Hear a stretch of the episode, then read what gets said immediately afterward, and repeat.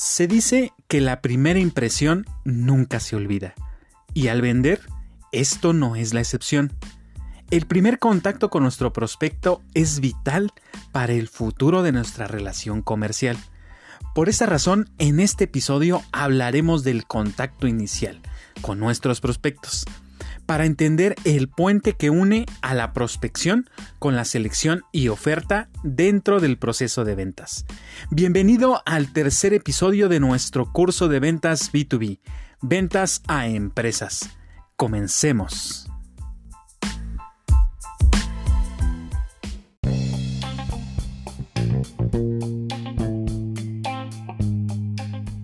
En ventas, cuando se piensa en el contacto inicial, viene a la mente las llamadas y las visitas en frío. Y aunque se ha comprobado que únicamente alrededor del 3% de las llamadas en frío son efectivas, la mayoría de los cursos y de los libros de ventas las siguen recomendando como un método efectivo para realizar el primer contacto con nuestros prospectos. También películas como El Lobo de Wall Street promovieron la idea de que con solo un speech prefabricado es suficiente para atrapar a los prospectos en el mundo de las ventas. Pero en el mundo B2B esto no podría ser más lejano a la realidad. Pero primero entendamos qué es una llamada en frío. Son contactos telefónicos que se hacen a prospectos de clientes potenciales con la finalidad de obtener sus datos completos, contactar a los tomadores de decisión e interesarles en nuestro negocio, nuestro producto y o servicio. La misión es que después de esta llamada se logre continuar con la interacción, ya sea que el prospecto acepte una reunión, una conferencia virtual, asistir a un evento, recibir información comercial, etc. Pero en la actualidad es más que conocido que los tomadores de decisión evitan las llamadas en frío al máximo, ya que las perciben como pérdida de tiempo y les crean mucha desconfianza. Hasta los mismos compradores de las empresas que tienen un interés real de contactar a nuevos proveedores, las perciben como pérdida de tiempo y siempre buscan cortarlas con esa típica frase que dice, envíame tu información por correo para checarla y después hablamos. Por esa razón debemos entender que en B2B las llamadas en frío ya no sirven.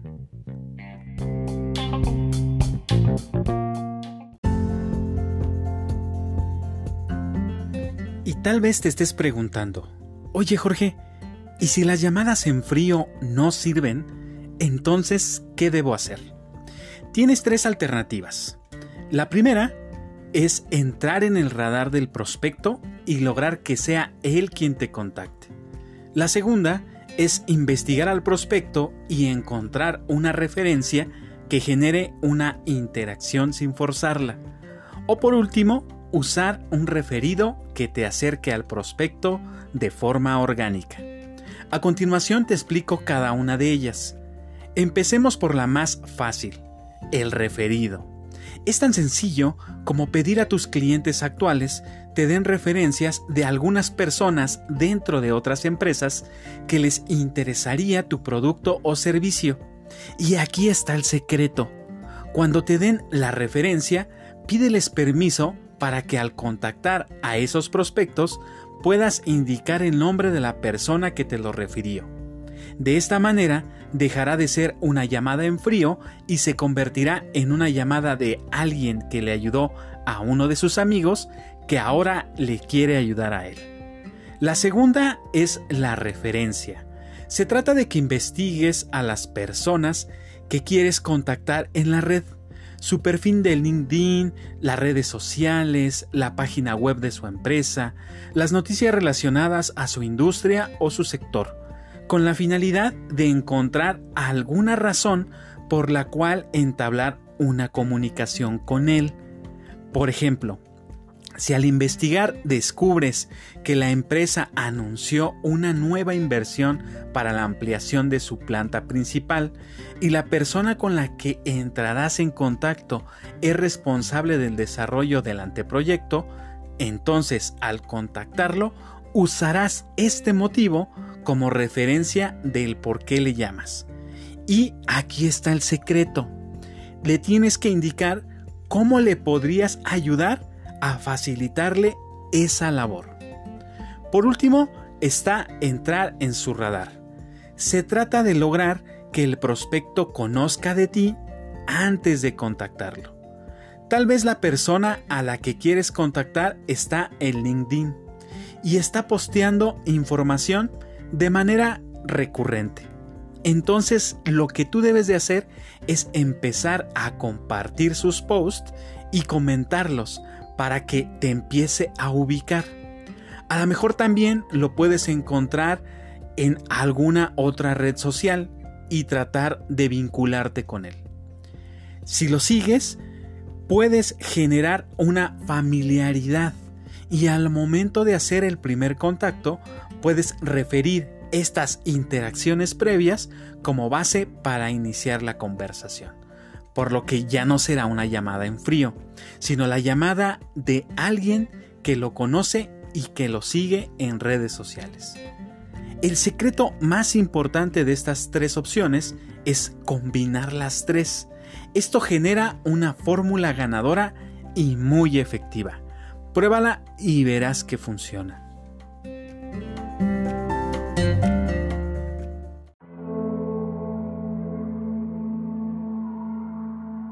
Pensemos que el primer contacto fue todo un éxito y accedió a una videollamada o a una reunión presencial. Hay siete actividades que debes ejecutar para que la interacción sea también exitosa. Estas son generar rapport, hacer un acuerdo previo, entender el problema, investigar la necesidad, descubrir el dolor, confirmar el cumplimiento y hacer un convenio final. Antes de describirte cada una de ellas, debes tener en mente que el objetivo principal de esta interacción es obtener información de tu prospecto, por lo que no debes intentar vender en esta interacción. Debes enfocarte en establecer una comunicación fluida, efectuando predominantemente preguntas que logren que el prospecto sea el que hable y te brinde la mayor información posible, ya que esta información será la que usarás más adelante en el proceso. Ahora veamos a detalle cada una de estas actividades.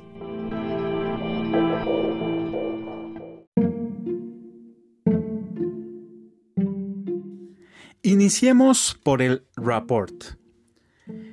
Hay que generar rapport. Esta palabra viene del francés y se refiere a establecer una conexión, generar empatía y crear confianza en el prospecto.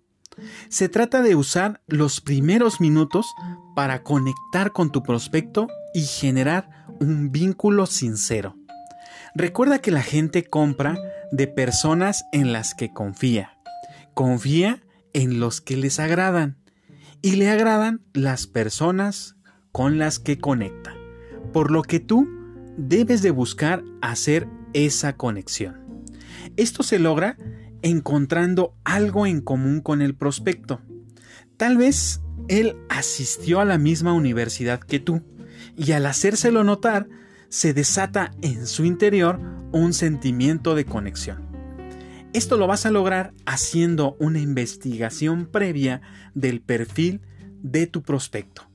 Al día de hoy, la forma más sencilla de obtener esta información es a través de LinkedIn o en redes sociales.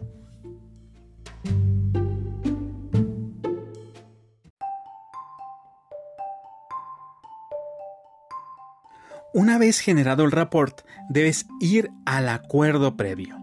Es un mini convenio verbal en el cual estableces el tiempo que les tomará la conversación, los objetivos y los temas a tratar. De esta manera le das certeza al prospecto y logras que baje la guardia y que te dé más apertura en la conversación para obtener la información que tú requerirás más adelante. Para esto, podrías decir algo como... Muchas gracias por la oportunidad de conversar. Seguramente tendrás algunas preguntas para mí y estaré gustoso de resolverlas todas y cada una de ellas. Yo también tengo varias preguntas para ti, para verificar si puedo ayudarte en lo que tú requieres. Típicamente una reunión como esta nos toma alrededor de unos 30 minutos. El objetivo es que al final descubramos si yo soy la persona que buscas. Pero si fuera el caso de no serlo, te agradecería mucho me lo indicaras. Y sin ningún problema, me despido y continuamos como amigos.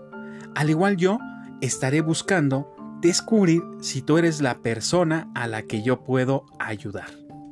Y te lo indicaré, pero creo que lo más probable es que al final descubramos que ambos somos los indicados. Y si este fuera el caso, al final acordaremos los siguientes pasos a seguir. ¿Te parece bien?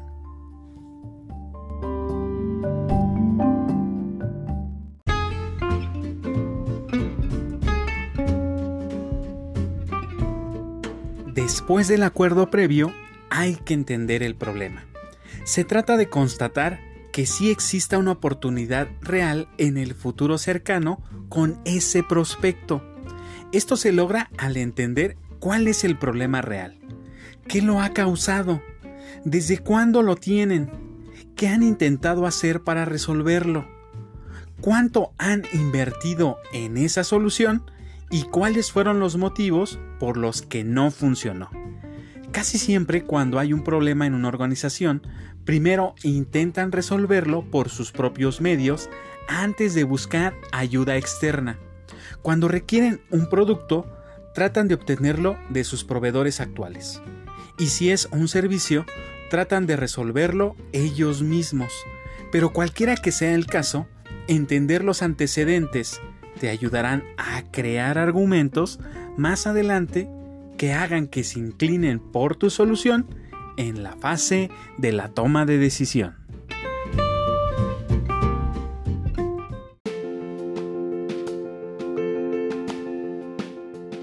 Entendido el problema, luego hay que investigar la necesidad. Esto se refiere a investigar en específico cuál sería la solución ideal que les gustaría obtener, de cuánto tiempo disponen para obtenerla e implementarla y si ya existe un presupuesto asignado para este fin. Esto te ayudará a constatar el sentido de urgencia real que tiene el prospecto para obtener la solución y la importancia que le dan para lograrlo. Para obtener esta información se logra mediante preguntas directas. Preguntas como ¿cuál sería la solución que les gustaría obtener? ¿Cómo cuánto tiempo disponen para implementar esta solución? ¿Existe algún presupuesto destinado para esta solución? ¿Me podrías compartir de cuánto es el monto de ese presupuesto? Etcétera.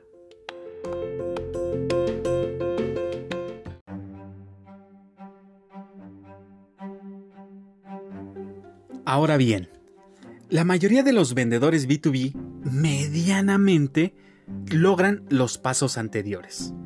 Tal vez no en las primeras interacciones, pero sí durante las diferentes interacciones con el prospecto.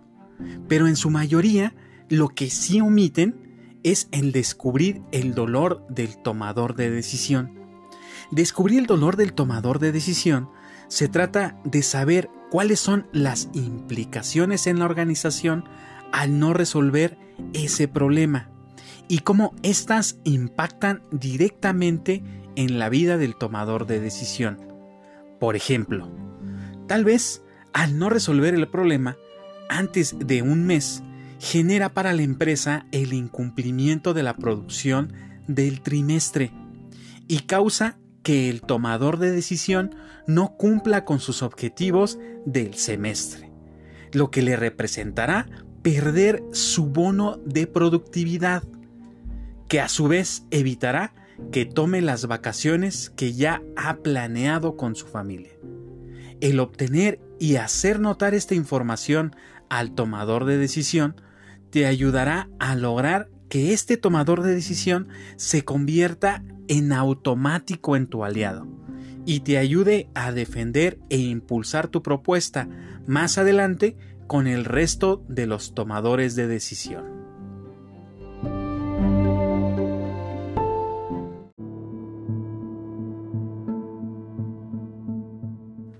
Otra de las actividades esenciales que tienden a omitir en las interacciones iniciales los vendedores B2B tradicionales es el verificar el cumplimiento.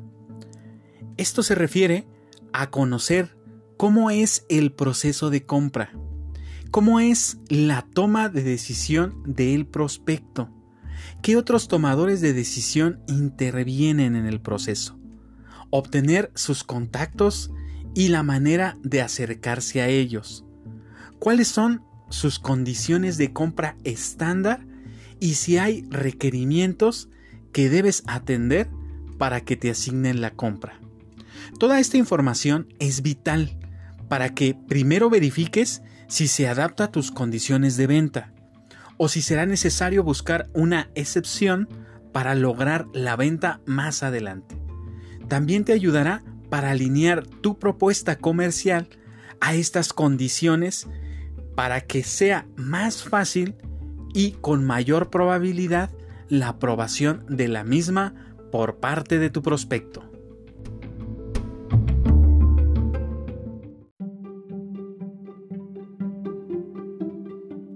Por último, debes establecer y acordar los siguientes pasos para poder dar un diagnóstico y generar una propuesta comercial.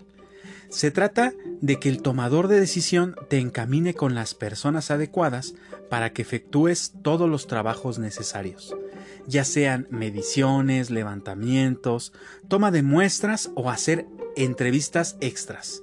El objetivo es que al recabar esta información generes un diagnóstico y crees una propuesta comercial que sea la mejor solución para ese prospecto.